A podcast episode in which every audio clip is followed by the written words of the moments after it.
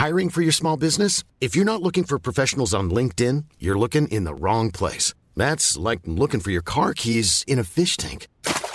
LinkedIn helps you hire professionals you can't find anywhere else, even those who aren't actively searching for a new job but might be open to the perfect role. In a given month, over 70% of LinkedIn users don't even visit other leading job sites. So start looking in the right place. With LinkedIn, you can hire professionals like a professional. Post your free job on linkedin.com slash people today.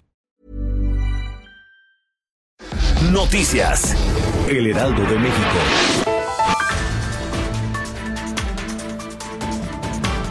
El titular de la Unidad de Inteligencia Financiera, Santiago Nieto, reveló que preparan una denuncia por triangulación de recursos del exsecretario de Seguridad Pública, Genaro García Luna, con 11 personas y dependencias públicas que han sido bloqueadas. Y el funcionario detalló que también dará vista de la triangulación de recursos a la Secretaría de la Función Pública.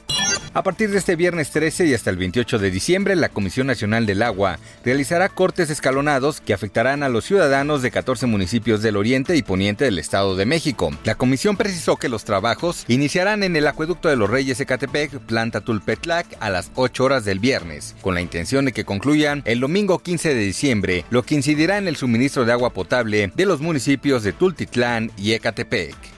El Comité Judicial de la Cámara de Representantes de Estados Unidos aprobó este viernes dos cargos contra el presidente Donald Trump, abriendo la vía para que el Pleno vote sobre si avanza con el juicio político contra el mandatario. Los legisladores del comité votaron apegados a las líneas partidistas con 23 votos a favor y 17 en contra para seguir adelante con la acusación contra Trump por abuso de poder y obstrucción del Congreso. La diputada del Partido de Encuentro Social, María Rosete, dijo que es importante discutir la regulación del comercio informal a nivel nacional, ya que 31 millones de personas trabajan de esta forma. Aseguró que de no regularse las personas que ejercen esta profesión se quedan en un estado de vulnerabilidad, lo que podría provocar que se unan a la delincuencia organizada. Noticias. El Heraldo de México.